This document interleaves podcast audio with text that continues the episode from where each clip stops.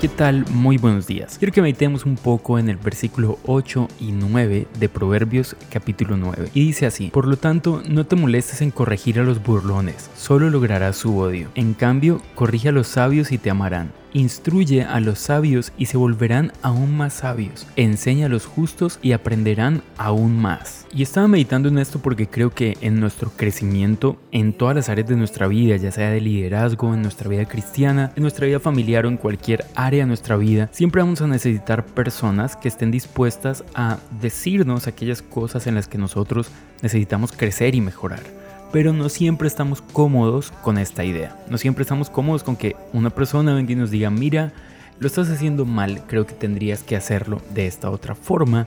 Y quiero que hablemos dos cosas al respecto. Una, hay personas que andan corrigiendo y enseñando a todo el mundo aunque no tengan mucho que enseñar.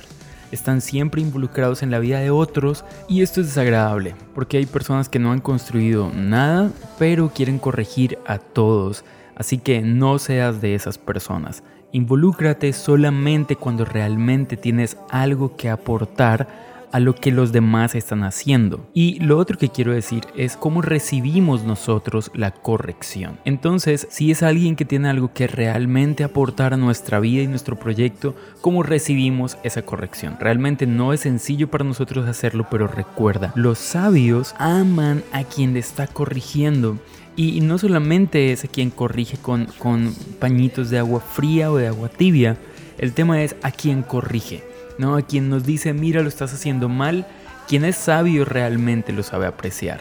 Pero si nosotros estamos en una actitud de odio, de rechazo o incluso de rencor, las personas que nos han corregido, pero que sí tienen que aportar nuestra vida, realmente tenemos que revisarlo. Porque lo más interesante de estos textos es el contraste, la diferencia entre el sabio y el necio cuando son corregidos y el tema entonces es cómo somos nosotros. Quiero entonces cerrar la idea diciendo dos cosas.